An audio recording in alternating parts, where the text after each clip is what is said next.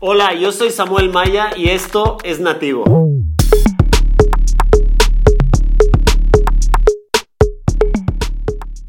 Bienvenido, Min. ¿Qué onda? ¿Cómo estás, Sol? Muy bien, ¿y tú? Muy bien, muy bien. Hoy, el primer podcast que estamos grabando para Nativo, tengo el gusto y el placer de recibir a Min Peniche, que es director creativo de Arcam, una firma que cumple sueños a través de la arquitectura, así ellos mismos se describen, y la verdad es de que es un honor tenerte aquí. Quiero que me cuentes, Min, quién es Min Peniche. ¿Cómo Min Peniche llegó a ser hoy quien es como director creativo de una de las firmas en crecimiento con tantos reconocimientos, obviamente a nivel nacional, pero también a nivel internacional? Cuéntanos quién eres, Min. Pues, bueno, de, de inicio todo lo, que, todo lo que hemos logrado en Arkham, ¿no? todos esos, algunos reconocimientos y premios, definitivamente no es la labor de una persona, no sea mía o de Jorge, sino es una labor de, de todo el equipo de, de, de, Arkham. Entonces, a mí me sorprende todos los días, me siento en mi oficina y veo cómo están sucediendo las cosas y me doy cuenta que si no tuviese al equipo enorme y maravilloso que tenemos, simple y sencillamente las cosas no pasarían por más talentosos o, creativos, o creativos que fuésemos. ¿no? Eh, ¿cómo, cómo, llegué, ¿Cómo llegué a, a Arkham o cómo llegó esto a suceder? Creo que, o sea, creo que toda la vida, o sea, toda la vida yo he sido sumamente introvertido, ¿no? Entonces ahorita encontrarme en una posición un poquito más extrovertida de lo que estoy como acostumbrado ha sido como, fue todo como una aventura de cómo se fueron dando las cosas. Eh, siempre me ha interesado el conocimiento de alguna manera. O sea, siempre he sido una persona como que muy curiosa y siempre he buscado rodearme de gente a la que considero apasionada, más creativa, más talentosa que yo, para siempre ir aprendiendo de historias y todo, ¿no? Y así fue como decidí estudiar arquitectura. O sea, no decidí estudiar arquitectura basado en necesariamente en qué me gustaba más o menos, sino estaba buscando qué era lo que me mantener más curioso. Entonces estaba entre decidir estudiar medicina o estudiar arquitectura, que sentí que era cosas que iba a tener que estar estudiando y conociendo y culturizándome constantemente, ¿no? Y al final me fui por arquitectura. Ok, increíble. Oye, estaba leyendo el... Eh, en, bueno, en una entrevista, estaba viendo una entrevista que te hicieron, Min, y le ponen Arkham por un cómic a la firma de arquitectura, y, me encantaría que me digas por qué, porque quiero llegar a algo. Este, le pones Arkham porque en el cómic de Batman, cuando Batman agarra a los, a los enemigos, los mete en un asilo que se llamaba Arkham y que era un asilo que no funcionaba y que... Bueno, claro, sí. Eh, nosotros lo primero que hicimos cuando, cuando nos asociamos, Jorge y yo, era ver el tema del nombre, ¿no? Originalmente mi oficina se llamaba Min Arquitectos, o sea, como, como mi apodo, ¿no? De alguna manera. Y, y, al principio, pues, era una oficina donde estaba solo yo, había un poquito más de ego, de, pues era yo, yo, yo, o sea, todo, era, todo lo hacía yo, todo lo creaba yo, creo que no tenía dibujantes o muy pocos dibujantes en ese entonces, ¿no? Cuando nos asociamos y empezamos a hacer hacia dónde queríamos llegar, nos dimos cuenta que, que no sabíamos a dónde queríamos ir, pero sí sabíamos que lo queríamos hacer de una manera diferente. Entonces, un punto de eso era que no queríamos ser Peniche Duarte Arquitectos. Que era lo típico. Que era lo típico, que no tiene de malo, pero bueno, era, era algo que no queríamos porque queríamos crecer y queríamos encontrar como cierta trascendencia y queremos que la gente que trabaje con nosotros pudiese ser parte de eso. Y no queríamos que alguien sintiera que estuviesen trabajando para Peniche Duarte o que un edificio o algo se estuviese creando por Peniche Duarte. ¿no? Y luego entonces, al tener un nombre fuerte, queríamos un nombre fuerte que la gente pudiese sentarse atrás de él y crecer junto con el nombre. Entonces, okay. poder decir y encontrar trascendencia a través de eso, ¿no? Y otra cosa en particular fue que toda la vida la gente, para bien o para mal, me ha dicho que estoy loco. O sea, me ha dicho que soy raro, que soy excéntrico, que soy inadaptado, que soy todo, ¿no? Y, y, pues, y siempre ha sido algo así como embrace it de alguna manera. Y soy un amante de los cómics y soy un amante de la lectura en, en, en, general, ¿no? Entonces, cuando nos dijeron que nos podíamos llamar Arkham, O sea, fue algo que nos saltó enseguida de que era el camino correcto, ¿no? Y se abrió como que la ventana de todas las posibilidades. Arkham es este asilo, como mencionas, donde, donde cuando le parte el alma a Batman, a, Joker o a Dos Caras, pues va y lo mete allá, pero es un asilo pésimo, tiene una pésima seguridad y todos terminan escapando, ¿no? Y nunca curan de la, de la locura. Pero al mismo tiempo, Arkham es una ciudad donde está todo el conocimiento en el mundo de, Lovecraft, que es el maestro del terror, y de ahí se inspiraron precisamente para Batman, ¿no?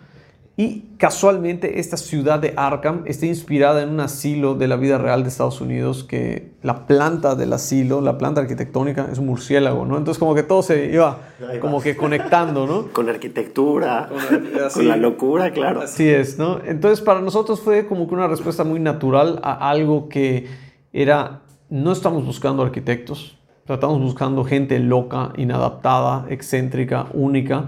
Y para nosotros Arkham es este asilo malo donde entra todo, pero todo termina escapando a través de arquitectura o incluso ahorita que estamos haciendo otro tipo de cosas a través de objetos, de arte, de pintura, de cine, de lo que sea que podamos generar, ¿no? Y hasta fotografía también puede hacer lo mismo, ¿no? Entonces sales de ahí. Y yo tengo una frase que una de las personas que considero mis maestros decía, y me encanta, la verdad es que me encanta, y decía, él dice siempre, el día en que los locos seamos los más, los locos serán los demás. ¿No? Entonces, a mí me, cuadra mucho en eso, ¿no? Entonces, agarras gente, te, te, juntas con gente que quiere expresar esa locura. Yo te quiero platicar, como te venía diciendo antes de que entremos al aire, yo también, mi, mi primera entrevista que tuve aquí en Mérida, cuando me vine a vivir aquí, al director de la empresa le dije, yo estoy loco. Y entonces a lo mejor dices, pues cómo puede haber una persona que cuando, esté, cuando lo estén entrevistando por un puesto de trabajo diga, pues yo estoy loco. Y así me he vendido. Yo también tenía ese sentimiento de locura. Y creo que ese mismo sentimiento de locura te lleva a hacer cosas distintas, ¿no? Y, y, creo que tiene que ver un poco más de, desde que entras en un lugar de decir, yo no soy igual a todos, pues tienes derecho a pensar diferente a todos. Y creo que eso es lo que desarrolla una parte que no todos no es de que podamos, sino nos atrevemos a desarrollar. Sí, totalmente. Yo creo que la gente en normal tiene un miedo a, salirse de lo común, ¿no? ya sea vestirse diferente o dejarse el pelo largo o ponerse un tatuaje o salir del closet, lo que sea, ¿no? Que, que los haga únicos. O sea, creo que estamos tan, nos han educado de tal manera como que a seguir ciertas cosas y a seguir ciertas pautas en sociedad que se vuelve algo muy raro cuando alguien rompe ese molde y tendemos a criticar. Pero yo siempre le digo que, o sea, a todo el mundo le digo, hay que buscar eso que te hace único. Eso que te hace único te va a ser irreemplazable. O sea, y fíjate, normalmente a la gente a la que admiramos. O sea, imagínate a cualquier persona a la que admiras que no sea un familiar, Probablemente es una persona única. Sea un artista, sea un político, sea una estrella de rock, sea un activista. Es gente única, es gente que rompe el molde. Entonces, si admiramos a ese tipo de gente que tienen tantas virtudes y tantas cosas que los hacen diferentes, ¿por qué nosotros no podemos atrevernos a, pues, a romper ese molde, ¿no? Ok, y ahora te voy a hacer una pregunta, porque me queda claro que la gente que buscas y que seleccionas, la buscas con ese perfil. Pero después en la arquitectura tienes que entregar un producto. ¿Cómo tu cliente recibe tu locura? ¿Me explico? Porque hasta qué punto puedes desarrollar la locura y decirle al cliente, es que esto es, ¿no? Porque entiendo que, que la mayoría de la gente y la mayoría de los clientes, porque tú no tienes clientes nada más que estén locos y que te busquen a ti por la locura, ¿no? Sino que tú logras desarrollar cómo bajar esa locura y ponerla en algo entregable y no nada más que sea entregable, sino que sea algo que de verdad tenga éxitos como las obras que han hecho. Pero creo que la respuesta es como larga tal vez, pero no es tan complicado una vez que, que lo analizas, ¿no?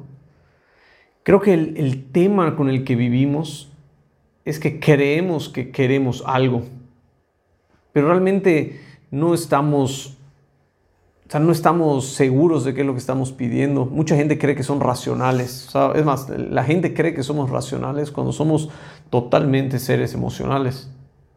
Entonces, por ejemplo, te lo creo que te lo puedo explicar tal vez con un ejemplo, ¿no? Llega un cliente y me dice, es que quiero determinado proyecto. Sí, ¿no? Entonces hay que generar, no esta locura, no hay que generar esto para hacer algo diferente. No, no es que a mí no eso me interesa, yo soy muy racional. Yo, a mí lo que me interesa es vender. digo, no es cierto, no eres racional. No, sí, yo soy muy racional, no sé, no sé cuánto. ¿Qué reloj tienes puesto? Y me dice, ah, no, un Rolex. Entonces, que tengas un Rolex significa que no eres una persona racional. O sea, si fueras una persona racional, tendrías el reloj más barato que hubieras podido encontrar porque lo único que hace es darte la hora. ¿Por qué tienes ese reloj? No, no, no, no, o sea, lo que pasa es que mi papá no sé, ah, entonces no eres racional. Si tu papá, ¿qué tiene que ver tu papá con que te dé la hora? ¿Y qué coche manejas? Y tanto, y, un Mercedes, y Mercedes no es racional. Racional sería que tuvieras un coche que tuviese ciertas características y rentabilidad y, venta y todo. Somos seres emocionales, pero le digo, no está, pero está bien. Así como tú eres, es la mayoría de la gente. Entonces el chiste es diseñar para que cuando tú salgas con, con este producto, la gente racional te lo compre pensando que está tomando una decisión racional cuando te está comprando emocionalmente. Okay. Okay. O sea, es lo mejor del mundo. A los que le quiero vender es a gente como tú. Gente que cree que está tomando una decisión racional. Ok, y, a ver, en esa parte te hago una pregunta, porque conocemos cómo es el yucateco, ¿no? O sea, son muy arraigados a todo lo que, a todo, a toda su tradición, a sus colores. ¿Cómo logran juntar esos dos mundos, ¿no? Lo tan tradicional con algo que vaya a disruptir, que sea diferente, que cambie. ¿Cómo logras penetrar ese mercado y convencer a tus clientes? E, e, entiendo que, que ya después, como dices, pues es algo que le genera emociones, pero ¿cómo haces que la gente se atreva a cambiar? Pero aquí hay algo interesante ahorita estás platicando conmigo, que yo soy el director creativo de Arkham Projects, pero hay otra figura dentro de Arkham que es Jorge, que Jorge es el director ejecutivo de Arkham Projects. Y si tú ves a Jorge, es como, literal, regresando a lo de Batman, es como, somos como dos caras, ¿no? Somos el, lados diferentes de la moneda, ¿no? por un lado estoy yo, que soy sumamente informal, tengo déficit de atención, tengo una serie de cosas allá, y, y por el otro lado está Jorge, que está bien vestido, que es mucho más formal, tiene OCD, todo tiene que estar perfecto y todo. Entonces es muy racional. Entonces generamos como que estos dos lados de la moneda, porque no puede haber una locura desmedida y tampoco puede haber una racionalidad total, porque entonces, porque eso no es vida, ¿no? O sea, la vida es un caos, la vida es la combinación de ambas cosas, ¿no? Entonces cuando llegamos con un proyecto, o sea, para todos proyectos tiene que haber una combinación si llega un cliente muy emocional a la oficina y yo cierro ese proyecto de una manera emocional, lo más probable es que el proyecto fracase. ¿Por qué? Porque te da buyer's remorse. Es, no estás hablando de tiempos, no estás hablando de entregables, no estás hablando de nada. En cambio, si llega un cliente muy racional y tú cierras el proyecto racionalmente, igual hay un problema porque se termina volviendo un proyecto muy aburrido, muy, cuadrado. que no va a aportar nada a nadie. Entonces tenemos, tenemos la meta de si llega un cliente muy emocional, obviamente pues hay que atacar por el lado emocional, pero tenemos que cerrar racionalmente contratos, tiempos, etcétera, ¿no? Y si llega un cliente muy racional, al contrario, tenemos que cerrar el proyecto de una manera emocional, porque si no, no va a haber clic en ningún momento, ¿no? Y lo que nos damos cuenta que es un poquito respondiendo a tu pregunta, es que todos son de alguna manera rebeldes de closet. Todos o en algún fondo de la mente o querían ser cantantes de niños, o querían tener el pelo largo, o querían tener tatuajes y no pueden, o querían no sé qué, pero la sociedad no los permitió. Hay una serie de cosas que, que te das cuenta que todos queremos ser diferentes, solo que a veces no podemos. Y Ok, para como cerrar este, esta, esta pregunta, déjame hacer como memoria. Creo que lo que sucede es que llega una persona y te puede pedir algo, pero es nuestro, y te puede pedir, quiero una botella, ¿no? Pero él te está pidiendo una botella porque lo único que conoce en la vida es una botella. Entonces es su trabajo como creador entregarle una respuesta a esto. Entonces tu respuesta puede ser, bueno, pues toma, aquí es una botella, te doy una botella. O tú puedes agarrar y le puedes decir, no sabes qué, tú no necesitas una botella, tú lo que necesitas es, no lo sé, un vaso, ¿no? Pero no puedes llegar y le acercas un vaso porque él te va a decir, oye, quiero una botella. Entonces el tema tiene que ver mucho cómo comunicas las ideas. Entonces llega un cliente y me pide una casa. Entonces yo llego después de, de, todo lo que sucede en las juntas de kickoff y todo, y le presento una propuesta. Entonces, ¿qué es lo que hace el arquitecto promedio? El arquitecto promedio, lo primero que hace es mostrar tu portafolio. O sea, tú llegas para pedirle algo y te dice, no, mira, acá mi portafolio, esto es lo que hago.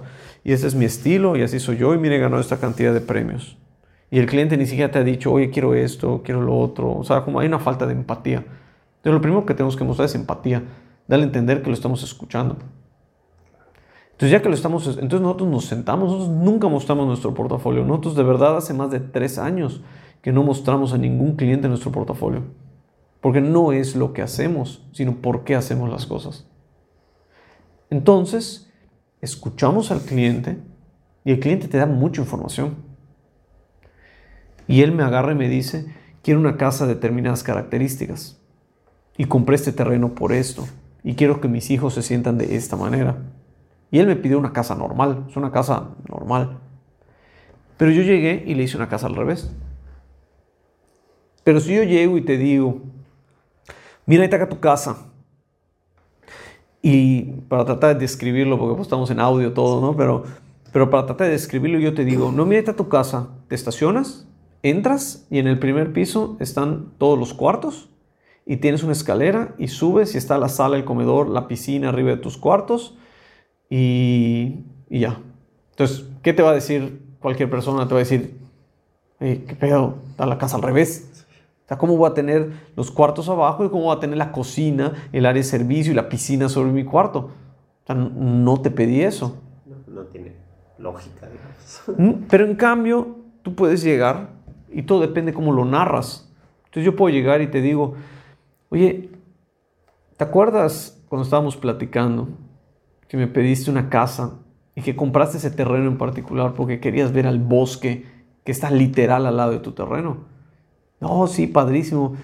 Pero ya viste que vamos a tener que meterle, pues obviamente hay que meterle muros a la casa. Entonces de tu sala y comedor en lugar de ver el bosque, pues vas a ver dos metros de jardín y una barda. No, pues sí, pero estaría padre si se pudiese, ¿no? No, pues sí, estaría padre. Y ¿te acuerdas que querías mucha privacidad? Que querías salir de tu cuarto y todo y que no te estuviera viendo el vecino en boxers o lo que sea. Sí, pero oye, ya estás en segundo piso, hay que ver cómo lo vamos a controlar. No, pues sí. ¿y te acuerdas que me dijiste que querías que esta fuera la casa donde se reunieran tus hijos y que fuese la casa wow de la generación y que tuviese algo que lo recordaran toda la vida como tú recuerdas esa casa que fuiste y estaba en un subterráneo y hacía tal? No, sí, claro. Entonces, mira, esta es tu casa. Cambia todo. Cambia todo. Le dices, mira, estamos poniendo los cuartos aquí abajo porque vas a tener privacidad, vas a poder salir al jardín y vas a tener esto y no te vas a tener que preocupar nunca.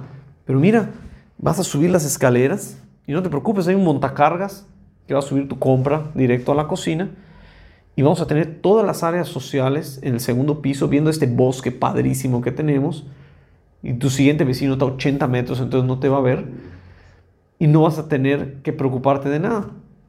Y va a ser la casa wow de tus hijos. Entonces, en ese momento, yo no estoy convenciendo al cliente, yo no le estoy diciendo al cliente, mira qué chingón está lo que te estoy proponiendo. Es tu historia. Estoy diciendo, mira qué padre está lo que me contaste que querías. Me pediste y lo convertimos en una historia. Y esto es lo que me pediste. Y el cliente dice, esto es lo que siempre quise. No sabía que quería una casa al revés. ¿Sí me explico? 100%. Entonces, tiene que ver mucho con ellos y poco con nosotros. Ok. Sobre ese tema me quiero detener un poco. Hay dos temas que me gustaría detener. Uno, que creo que voy a regresar un poco al rato, pero ahorita, ahorita quiero que me digas. Uno sobre el tema, tú y Jorge son dos cabezas, ¿no? Y tan diferentes. Entonces, a la gente siempre le, siempre le llama la atención el saber y decir, me asocio con alguien, no me asocio con alguien, cuál es el perfil. Ese es un tema que ahorita quiero platicar. Pero ahorita me quiero, me enganché muchísimo con el tema del storytelling. Porque creo que el storytelling se ha contado desde, los, desde el principio de la humanidad. nos sentamos en una fogata. Antes, o sea, ya como, como la, la, víbora le dijo a la primer mujer que no podía, que, que, lo que Dios le dijo, ¿no? Fue, no le dijo no puedes comer, sino le dijo no lo puedes ni tocar, entonces le inventó un cuento y luego le enseñó que no y la tocó, etcétera, etcétera, todo eso. hemos vivido a través del cuento de las historias. ¿Cómo transmites las historias en algo palpable?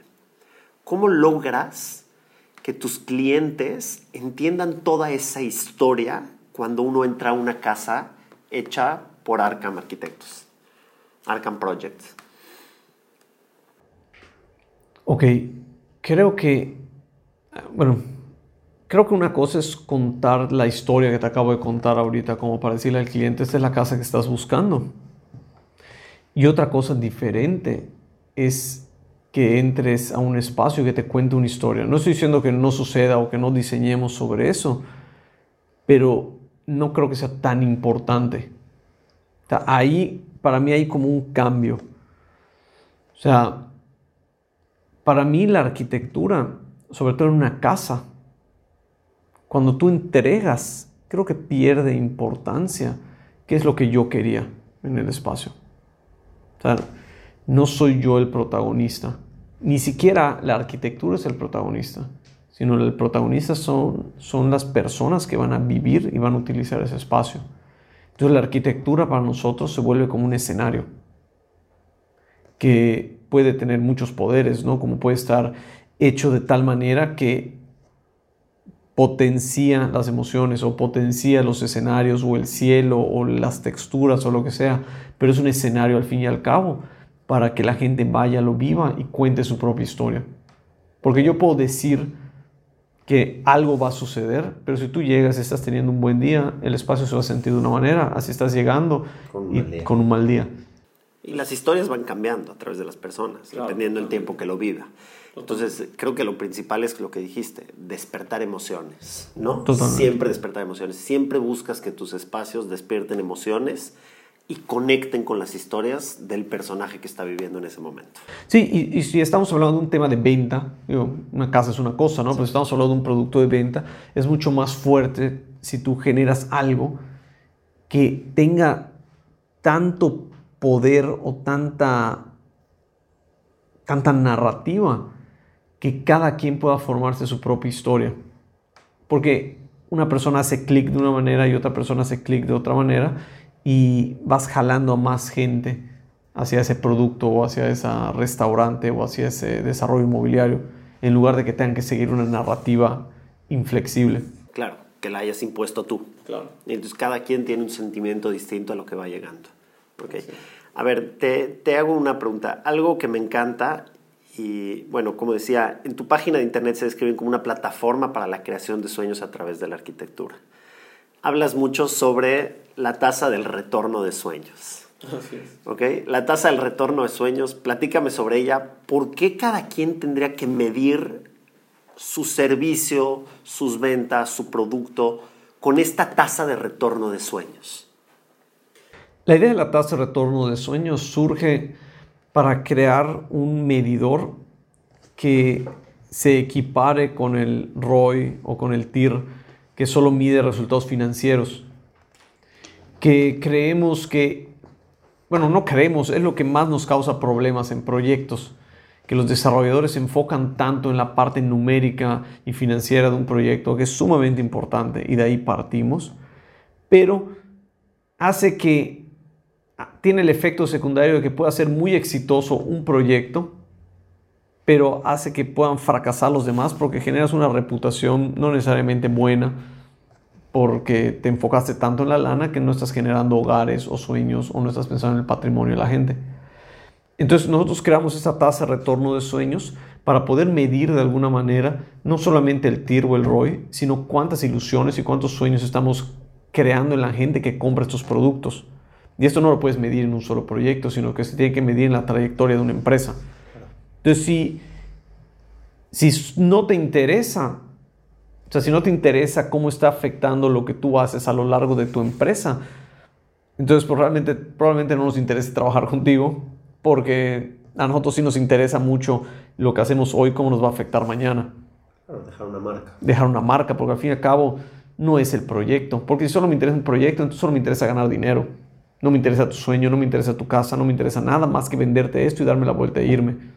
Pero lo increíble que acaba pasando aquí es de que al final el cliente acaba disfrutando de eso que hablas tú y no tanto de quien hizo el producto, ¿no? O sea, de esa, de esa sensación, de ese sueño que tú le hiciste al dueño del producto para el cliente. Y entonces se desconecta un poco el cliente de a quien le compró y se va directamente a disfrutar ese sueño que tú le diste, ¿no? Claro, totalmente. que tú le cumpliste y eso creo que está fantástico, ¿no? Sí, es un, es un tema de, de influencias, ¿no? De cómo tú puedes hacer algo que influencie a los demás y que influencie las reacciones de la gente que van a utilizar ese espacio. Me queda claro. Y con esto voy a Sonata, ¿ok? Creo que personalmente a mí me fascina. Yo sí he sido de los que ha ido a buscarlos para ir a verlos. ¿Ya los encontraste? Sí, por supuesto. ¿Ok?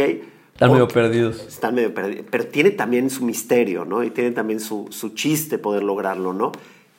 cuéntame un poco del proyecto de Sonata, que a simple vista parecía algo que era hasta difícil de sacarle ese jugo extra, ¿no? ¿Y qué, qué acaba pasando con Sonata? Claro, Sonata, para, lo, digo, para los que no, no, lo, no lo ubican, es, es un proyecto muy sencillo, son los townhouses que cuando nos encargan townhouses siempre es así como el sudor de, de ver qué vamos a hacer para luchar contra este desarrollador que probablemente quiere un producto. Quiere un producto, ¿no? Digo que está bien, está, perfecto, se vale. Y el reto con Sonata era cómo podíamos generar un producto marcando una diferenciación. Y si nos vamos al townhouse típico, es Entras y tienes estacionamiento sin techar, sala, comedor, cocina, patiecito chiquitito, todo abierto con ventanas y dos cuartos arriba, ¿no? Es como que el townhouse típico, ¿no? Y obviamente la ventana no tiene cortinas y no tiene nada porque es un producto lo más sencillo posible, entonces probablemente estás sentado en tu sala y volteas hacia afuera y ves tu coche que está medio feo, entonces te deprimes, lo ves al frente y ves otro townhouse que probablemente igual está feo, entonces te deprimes más. El coche del vecino igual. Sí, con el coche feo del vecino y lo ves al vecino que está adentro viéndote y que probablemente igual está feo, entonces se vuelve una depresión total para todos, ¿no? piensa que tú también estás feo, entonces. entonces. Entonces dice, yo pienso que está feo, seguro él igual dice que estoy feo. Entonces es una cosa terrible, ¿no? Entonces queríamos nosotros hacer algo entonces, literal, allá nos metimos en nuestra cueva a pensar cómo podíamos fregarnos al desarrollador. Porque el problema es que tienen razón, o sea, si lo quieren hacer y es para negocio, pues no nos podemos pasar de precio. Entonces, por más piedra padrísima que yo le meta o una fachada increíble, me van a decir que sí y cuando llegue el, resultado financiero van a agarrar y lo van a quitar. Entonces, lo que nosotros hicimos fue algo muy sencillo. Lo único que agarramos fue la escalera y la llevamos al frente. Y eso nos, nos solucionó todos los problemas. Nos solucionó el problema de fachada, nos solucionó el problema de la orientación, que lo pueden poner como quieran, norte, sur, este, oeste, poniente. Y nos solucionó el tema de que si estás feo no te ve tu vecino, ¿no? Entonces que era un tema muy importante, ¿no? No, pero... Sucede mucho. no, pero nos genera un producto único. Que aquí era donde íbamos de que la creatividad no tiene por qué ser cara. O sea, nos costó lo mismo el metro cuadrado, o incluso tal vez un poco menos nos genera una fachada sumamente diferente que va agarrando mucho movimiento porque la escalera tiene esta forma que rompe con lo cuadrado y que se va acomodando y no sabes dónde acaba una casa o termina la otra y empieza a hacer un movimiento que la gente de verdad se para y dice, no entiendo. Claro. me ha tocado ir con gente que la ve, la analiza, entra y cuando entra y la recorre, baja y dice, Ah, ya entendí. bueno, ese era el chiste. Pues, pues a simple vista no entiendes y que te quedes viéndolo ahí. Pero lo importante de este proyecto era el cómo a través de un producto sumamente económico podíamos generar algo único que de verdad te hiciera sentir orgullo de ser parte de él. Y lo que me encanta de la historia es de que al final no acaba vendiéndolos, los acaba, no los acaba rentando de la forma tradicional, si los mete en un Airbnb, porque se convierte en un producto donde la gente quiere ir a tomarse una foto, ¿no? Un producto instagrameable, porque la gente quiere estar ahí, quiere pasar ahí una noche, quiere entender, y le diste la vuelta completamente, ¿no? Claro, y se vuelve algo muy padre. Eso que dices fue algo que nos fue como que un indicador para nosotros de un TRS, ¿no? De decir, claro eh, fue algo que generó tanta fuerza y contó una historia tan fuerte que se volvió de un proyecto capitalista a un proyecto patrimonial. Donde se quedó el cliente con el 100% cuando quería vender el 100%. ¿no? Claro, y, y el sueño no nada más es de él, porque el sueño acaba siendo de toda la gente que quiere ir a conocerlo, ¿no? Y entonces... Y ahorita ya estamos trabajando otro proyecto con él que, que dice que esta vez sí lo va a vender. Entonces, a ver. Quiero ver. A ver qué tal sale. Ok, me encanta eso. Ahora, ¿tú con qué soñabas cuando eras niño? ¿En qué soñabas? ¿Te, te veías? ¿En qué te veías? ¿Yo en qué soñaba? Yo toda la vida quise ser fotógrafo de National Geographic ir a tomar fotos a todo, a todo el mundo por todas partes. De hecho, si me lo ofrecen hoy, dejo todo y me voy. De plan. De plan. ¿Te gusta la fotografía? Sí. Me encanta la fotografía. ¿Practicas? Sí, sí, sí, sí, me encanta la fotografía. O sea, sí, la curiosidad. Ahorita, por ejemplo, en mi oficina está ahorita un tripié con un celular, con un timer, tomándole fotos a una flor, una planta que se está abriendo, ¿no? Lleva 36 horas ahí, ¿no? Me encanta el hecho de poder compartir cosas, o sea, no solo de verlo, sino de poder verlo y compartir y decirle, miren, vi esto. Por eso era la idea de ser fotógrafo, ¿no? Y de alguna manera la arquitectura me ha dado esa misma herramienta de poder tener la posibilidad de imaginarnos cosas crearlas y decirle, miren, esto es lo que me imaginé y lo puedes tocar, lo puedes recorrer, lo puedes... Y eso está todavía mejor, ¿no? Porque pues, creas algo, ¿no? O sea, al final creas algo. Con una foto, pues, si ves una... O sea, a mí también me encanta la fotografía, pero aquí lo creas y eso creo que está como que un pasito más para allá, ¿no? Y un poquito de lo que decías de compartir, creo que la arquitectura hace eso porque yo puedo agarrar y dibujar algo y decir, bueno, esto es lo que se va a construir, ¿no? Y si tú me preguntas quién hizo Sonata, yo te voy a decir, ah, pues eh, yo lo hice, ¿no? O lo hizo Arkham. Pero si tú se lo preguntas al dueño, el dueño te va a decir, ah, yo lo hice. Te lo preguntas al constructor, te va a decir, yo lo construí. Se lo preguntas al de branding, te va a decir, yo hice la imagen. Al eléctrico, te va a decir, yo lo hice. Entonces eso hace que a la arquitectura te da la facultad de, de que todos se vuelvan parte de eso y que todos puedan agarrar y decir yo lo hice, porque si quitas a cualquiera de ellos no existiría. Ok, y sí, digo, yo te sigo muchísimo en redes sociales, soy fan de las redes sociales, me encantan tus redes sociales y sí, me he hecho todas tus historias, todo, y me encantó el lugar que hiciste como oficina, porque habla justo de eso, ¿no? Un lugar donde, creo que lo mencionabas, decías, yo quiero estar con 28 lugares de trabajo completamente distintos para estar en todas las facetas. No, soy muy inquieto, no puedo estar en un solo lugar, pero creo que incluiste a toda tu gente. ¿Qué tan importante es incluir a la gente con la que te rodeas? Ya, o sea, sé que pasas por, o sea, para poder este, reclutar a alguien, ya vi lo que, todo lo que hacen para poder reclutar a alguien y si buscan gente muy especializada, pero ¿cómo hacerle para incluir realmente a gente que tú traes y tener esa humildad para poder escuchar a todos y a través de eso decir, o sea, lo veo que lo dices, ¿no? Lo vives. Esto lo hizo Arkham, ¿no? Lo hicimos todos, lo hizo el eléctrico, lo hicimos todos. ¿Cómo tienes esa? Porque en muchas ocasiones las grandes firmas acaban siendo de los de aquí, los de arriba. ¿Cómo incluir a toda la pirámide? Bueno, de inicio esta pregunta creo que estaría muy bien que te, cuando algún día que platiques con Jorge, que te la responda, ¿no? Porque Jorge es una persona sumamente humana, sumamente empática, y él se ha encargado, él lleva la batuta de desarrollar la cultura de Arkham, que es la parte que creo yo más importante de la oficina, mucho más allá de la creatividad o el talento que puedan tener, la parte humana de cómo conectarnos. yo soy un poquito más frío, yo soy un poquito más frío. Yo lo que, yo lo que busco en, la gente es que crezcan. A Jorge literal les dedica a todos por lo menos dos horas al mes a cada uno para platicar de cualquier tema y todo. Yo trato de hacerlo. no lo hago, siendo muy sincero, no lo hago tanto. Em, pero, pero bueno, ese es el rol, lo que estamos platicando de roles, ¿no? Ese es el rol de, de Jorge, ¿no?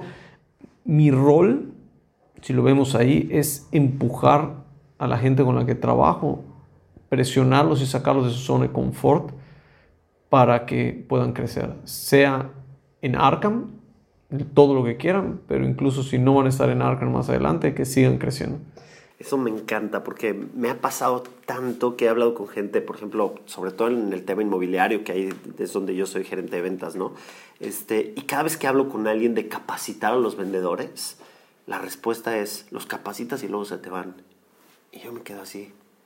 sí, pero imagínate si, los si no los capacitas y se quedan. Si no te Exacto, ese es el tema. Si no los capacitas y se quedan, entonces, ¿qué? Es mejor no capacitarlos y tener a alguien que no acaba siendo capacitado. Bueno, lo que pasa es que allá de origen hay que entender qué es lo que está pasando, ¿no?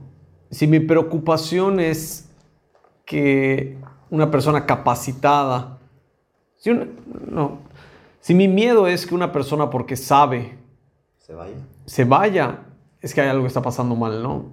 Porque en Arkham no importa que tanto sepas, no importa no importa cómo hagas las cosas, no importa qué tanta experiencia, sino lo importante es el por qué hacemos las cosas. Entonces, como nosotros no vendemos arquitectura y nosotros no vendemos renders, planos ni todo, sino vendemos que somos creadores de sueños. Entonces, puede crecer la gente cuando quiera, si quiere la gente se puede ir o no, pero el miedo típico de eso es que me van a poner la competencia. Ah, van a abrir una oficina con lo que les enseñé y van a ponerse a competir contra nosotros. No es cierto, porque no están haciendo lo mismo que tú. 100%. Ni que se vayan con la competencia, porque otra vez no regresamos a lo mismo. Tú eres único, porque generaste una cultura única que no tiene que ver con la arquitectura. No, y, el, otro día estábamos platicando, el otro día fue un arquitecto a platicar con nosotros y nos decía, oye, es que estoy pensando, no estoy seguro ahorita con la pandemia, que si el trabajo, que si lo otro, pero no quiero meterme a, hablar en redes y todo porque voy a sentir que estoy copiando. Y le digo, hombre, lo que tú estás haciendo ahorita, la manera que tú sacas tu publicidad, que tú sacas tus redes y todo, ya estás copiando, estás copiándole al 90% de los arquitectos porque todos hacen lo mismo. Y aunque tú agarres y vamos a suponer que digas, voy a copiar exactamente lo que está haciendo esta persona, no lo vas a hacer igual. Le vas a meter tu personalidad y tu carácter y eso te va a ser único. 100%. Y me dice, no, pero ¿cómo le hago? Le digo, pues si quieres yo te platico lo poco o mucho que sé. No, pero es que ¿cómo me vas a ayudar si soy tu competencia? Y yo, no tiene nada que ver. Tú lo vas a hacer a tu manera porque tú eres único, y tienes tu propia historia. Claro, y si a ti te va bien, a mí me va a ir mejor. 100%. Entonces, creo que, bueno, parte de nuestra filosofía es que creemos en la, en la competencia, o sea, en la competencia, creemos en la competencia. O sea, muchos de nuestros proyectos son aliados con nuestros competidores. Eso te quería preguntar y de verdad lo tengo aquí como pregunta. Necesito entender cómo puedes, o sea, por dos partes, ¿no? Veo que muchos de tus desarrollos los haces con otras firmas. ¿Cómo hacerle para que dos firmas que son cerebros completamente distintos logren tener un mismo o sea, logren hacer un proyecto en conjunto. ¿Cómo le haces? Es un desmadre, no, es cierto. no, es, em, en algunos casos no nos ha funcionado. O sea, hay dos casos, solamente hemos fallado en dos sociedades, dos cooperaciones que hemos hecho, ¿no? Pero en general ha sido muy sencillo, ¿no? Porque no es todos contra todos de a ver quién hace qué. La, realmente la, asociación que hacemos es una asociación creativa y vamos a diseñar en conjunto, que es una labor que ya hacemos entre muchos creativos en la oficina misma. Entonces lo primero que hacemos es dejar el ego de lado. Ok. Y aprenderán, ha habido sociedades donde invitamos oficinas a participar y aunque nosotros la hayamos invitado, los que nos quedamos callados somos nosotros porque estamos para aprender igual, ¿no? Y vemos que lo que está diciendo es maravilloso, entonces ¿para qué voy y le voy a meter? Entonces, la parte creativa la desarrollamos en conjunto, la atacamos muy fuerte, ideas de todas partes, pero ya la parte técnica, la parte como producto, escogemos de una manera muy marcada qué hace cada quien. Entonces, tú haces el arquitectónico, yo hago el ejecutivo, yo hago el conceptual, yo hago los renders, entonces de esa manera lo dividimos para que no haya complicaciones. Lo mismo para la pregunta que te hice hace un rato. Tú y Jorge, dos cabezas completamente distintas, me queda claro que se, se complementan pero no llega a pasar que el día a día se acaba por decir, híjole, lo quiero matar. o cómo le hago entender que en esta ocasión nos podemos fijar en el 1% de rentabilidad extra o no rentabilidad extra por esto que nos vamos a volar la barda y nos va a dar otros proyectos. Te cuento porque a mí me pasaba, ¿no? Yo llegaba con mi socio y le decía, es que entiende que si no empezamos, o sea, es el huevo o la gallina, ¿no? Claro. Tú dices, no, el huevo y el otro dice, no, la gallina. ¿Cómo, cómo le haces? O sea, platícame un poco, ¿cuál es tu secreto? Creo que, creo que es una increíble cantidad de respeto para el trabajo de la otra persona. O sea, no hay una, o sea, no hay una, hay mucha discusión, pero no una discusión negativa de ninguna manera. Es un análisis de qué es lo que queremos hacer y por qué estamos haciendo esto otro y cómo chocan y servimos de abogado del diablo con el otro. Oye, vamos a hacer esto, sí, pero ¿cuál es el punto medio? Este. Oye, mira, Jorge, estoy pensando en esta idea súper loca, no sé qué. Sí, pero fíjate en los números, tal, tal, tal, tal, tal. ¿Cómo te acercas? ¿Cómo me acerco? Yo, por ejemplo, cuando hago un proyecto, independientemente de todos los procesos, hay veces hay un punto en el proyecto que llego y, y le digo a mi equipo, sobre todo como está Jorge, y me acerco con Jorge y se lo muestro. Y realmente opina y dice lo que, o sea, opina y todo, pero a mí lo que realmente me importa es que lo intente destruir. Ok. Y cuando lo intenta destruir, si lo puedo defender, es bueno. Es bueno. Si no lo puedo defender, es que no tengo nada que hacer. Entonces, yo soy muy autocrítico con mis proyectos eh, en, en la parte de esquema. En el sentido de que genero la idea y yo soy el primero en destruirla. Si la puedo destruir yo, es que, es que, que, no funciona, ¿no? Okay. Claro, si no, si no la pueden destruir y si se mantiene. Claro, y hay cosas que lo, que lo, entonces como Jorge va a tener otro ojo, entonces me va a criticar de otra manera, entonces me, le dice, me molesto y digo, no, es que no sé qué, no sé cuánto, no, no puede ser, solo estás pensando en eso, pero llego a mi, a mi silla y me doy cuenta de que pues tiene razón, entonces cómo puedo atacar ese punto en particular, ¿no? Min, te quiero hacer tres preguntas. Bueno, primero te quiero preguntar algo rápido. Eres muy activo en las redes sociales. ¿Qué importancia tienen las redes sociales hoy por hoy? Literal, ¿me, has, me, puedes decir que hoy, por ejemplo, hiciste un nuevo proyecto gracias a un contacto que te contactó en redes sociales? Sí, muchísimos. ¿Sí? O sea, creo que la pandemia fue un claro ejemplo para nosotros del poder de las redes sociales. O sea, de una cosa que nosotros empezamos hace tres años ha dado frutos en estos últimos años, sobre todo en este año de pandemia. Clientes por Instagram, clientes de otras partes de México, invitaciones a pláticas, colaboraciones con otros arquitectos, em, muchas posibilidades. O sea, las redes sociales nos han abierto las puertas enormemente. Qué padre. Última pregunta y me voy con tres preguntas que le hago a todos mis invitados. La, la última pregunta es, ¿cómo lidiar con el éxito? Porque hoy empezaste en Mérida, una ciudad relativamente pequeña para lo que es México, ¿no? Pero hoy tienes proyectos en el oriente. Uno. tienes, tienes proyectos, o sea, ya llegaste a Oriente, ¿no? O sea, tienes proyectos en Sudamérica, sé que has estado en Montevideo, o sea, ¿cómo sigues siendo MIN con tanto éxito? Creo que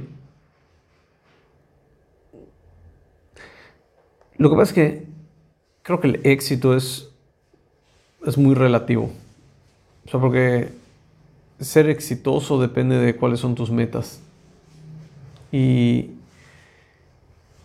cuando empezamos Arkham, creo que yo lo que, no cuando empezamos Arkham, cuando yo empecé a ser arquitecto, creo que lo único que quería hacer era ser famoso. Okay.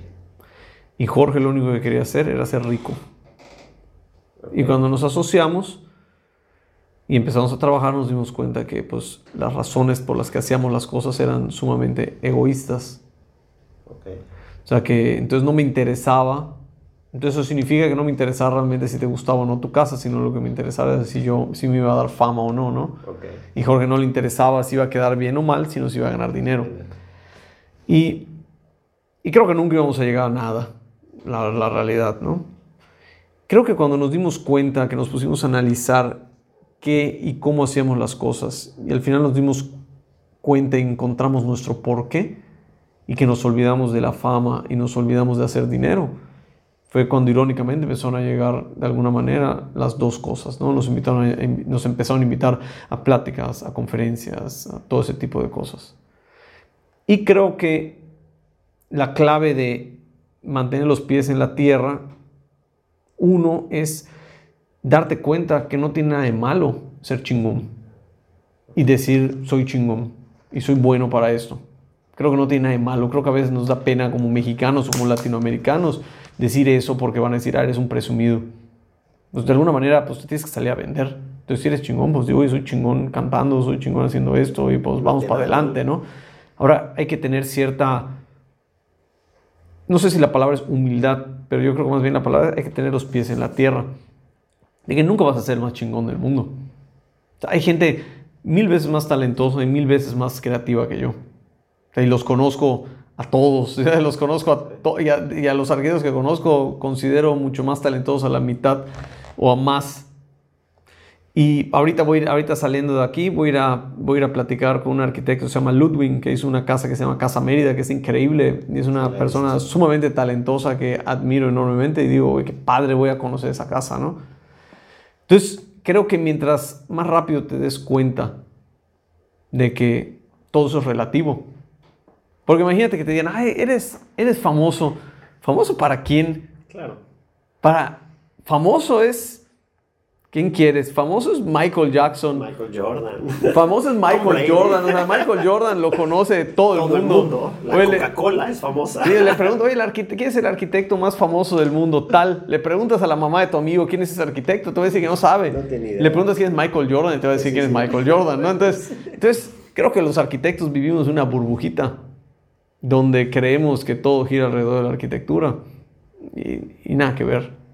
Entonces, cuando nos dimos cuenta nosotros de, de que eso vale madres. llegó solito. No, no, pero déjate, llegó solo. Entonces ya, oye, eres famoso. no es cierto. No es cierto, y aparte para nosotros es solamente como una herramienta. Bueno, a partir de hoy ya saliste nativo. Bueno, claro, claro. Creo que, no tiene, creo que no tiene tanta importancia la fama más que como para, para dos cosas. Uno, creo que la fama solo debe de servir para conseguir trabajo y para generar una influencia.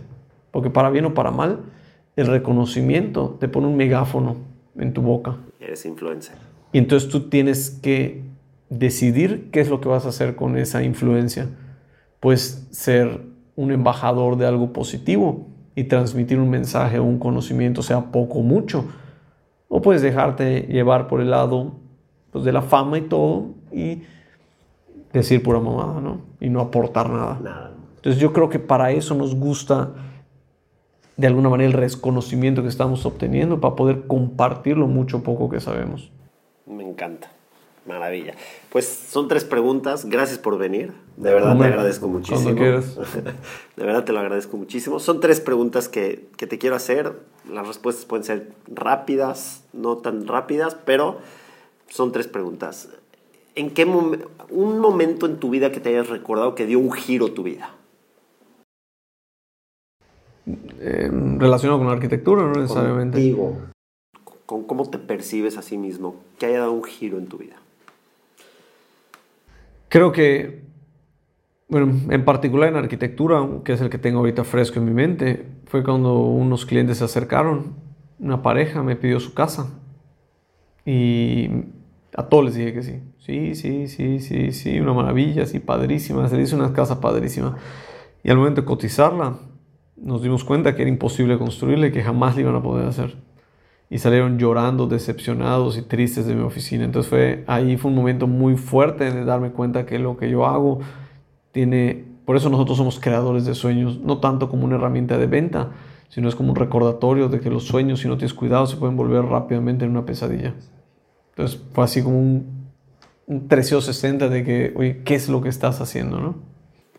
Ok, buenísimo. No tienes hijos aún, ¿no? Dos perros. Ok, pero te lo diría de esa manera. ¿qué enseñanza le quisieras dejar a tus hijos o qué quieres que esté escrito sobre tu tumba? ¿Qué es lo que quiero que esté escrito sobre mi tumba? Creo que... Creo que... Voy a una pregunta así súper heavy. ¿Qué es lo que yo le enseñaría a mis hijos si tuviese la fortuna de tener hijos, no? Creo que es importante lo que hemos venido platicando, el tratar de ser únicos, el, el tratar de seguir tus pasiones. Es una herramienta... Puchis, está difícil la pregunta, ya me compliqué la vida. A ver, pregúntame otra vez. ¿Cuál sería la enseñanza que quisieras dejarle a tus hijos con lo que te recuerden? ¿Qué quisieras que esté escrito sobre tu tumba? Pues creo que esa respuesta va a ir, creo que esa respuesta supongo que va a ir cambiando durante toda mi vida, ¿no? Pero yo creo que es más importante que te recuerden por cómo eras y qué era lo que hacías cuando eras cuando estás en un ambiente normal a cualquier cosa que pudiese haber generado, sea arquitectura, sea libros, sea dinero, sea todo, ¿no? Porque algo que me he dado cuenta es como arquitecto, pues hay muchos arquitectos famosos. Y para bien o para mal, los arquitectos famosos crecen y van muriendo. Y de repente te toca que estás en una premiación o algo y dicen, ah, un minuto de silencio para tal arquitecto que murió, ¿no? Se quedan calladitos. Y ya se acabó y sigue la vida. Entonces, algo que tal vez consideramos o le damos tanta importancia como, no, es que quiero ser famoso, o quiero hacer este proyecto, quiero hacer lo, o lo otro cuando mueras, pues obviamente va a valer madres todo eso, ¿sabes? Lo que sí se me queda de todas esas personas que he conocido son los momentos y las experiencias que tuve la oportunidad de vivir con ellos. Y he aprendido más de todos estos arquitectos y de todas estas personas, de platicar con ellos que de sus obras. Entonces me gustaría que me recordaran por lo que platiqué con la gente, más que por lo que construí con la gente. Me parece perfecto. Y ya para terminar, la última pregunta. Gracias otra vez de nuevo por estar aquí conmigo. ¿El peor error de tu vida? El peor error de mi vida. Puches. Pues ese que te conté fue algo que me marcó muchísimo. ¿Cuál será el peor error de mi vida? Es que, es que Mira, eso que me pasó fue un fracaso, pero no sé si fue un error.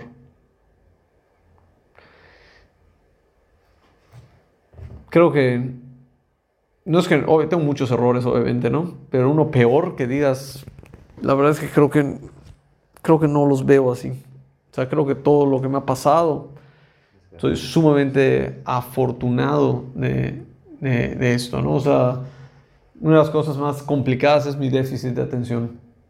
Que un déficit de atención es una cosa que me complica la vida en sociedad, ¿no? Porque no me acuerdo de la gente, se me olvidan las cosas, eh, parece que no me interesan ciertas cosas, me cuesta mucho trabajo tener una estructura, pero si lo considerara como un error o algo, para bien o para mal, me llevó a donde estoy ahorita, que creo que me ha ayudado a ver las cosas de una manera diferente o a conceptualizar de una manera diferente o, o, de alguna manera cuando hablo con un cliente me enfoco en las cosas que me apasionan y no en lo que la sociedad me dice que me debería apasionar, entonces me hace conectar con gente, entonces no lo podría considerar como un error, ¿no? Y yo creo que así es con todo. Una cosa que pudo haber sido un error simplemente es algo que te erosionó una parte de tu ser y está haciendo que seas más aerodinámico, ¿no? Entonces, pues errores muchísimos. ¿Cuál ha sido el peor? Quién sabe. Me acuerdo una vez cuando estaba en la playa que, que le pedí a mi tía Leonor. Bueno, ella se ofreció a cortarme el pelo y me estaba cortando el pelo, y hizo así, me hizo un hueco, me tuvieron que rapar. Ese fue el peor error. yo creo que ese ha sido uno de los peores errores de mi vida. Muchísimas gracias, Min. Gracias por estar aquí. Bienvenido siempre. Este es tu espacio. No, muchas gracias. Este, pues muchas gracias a todos los que estuvieron escuchándonos. Este, esto es, yo soy Samuel Maya y esto es Nativo. Gracias por acompañarnos. Saludos.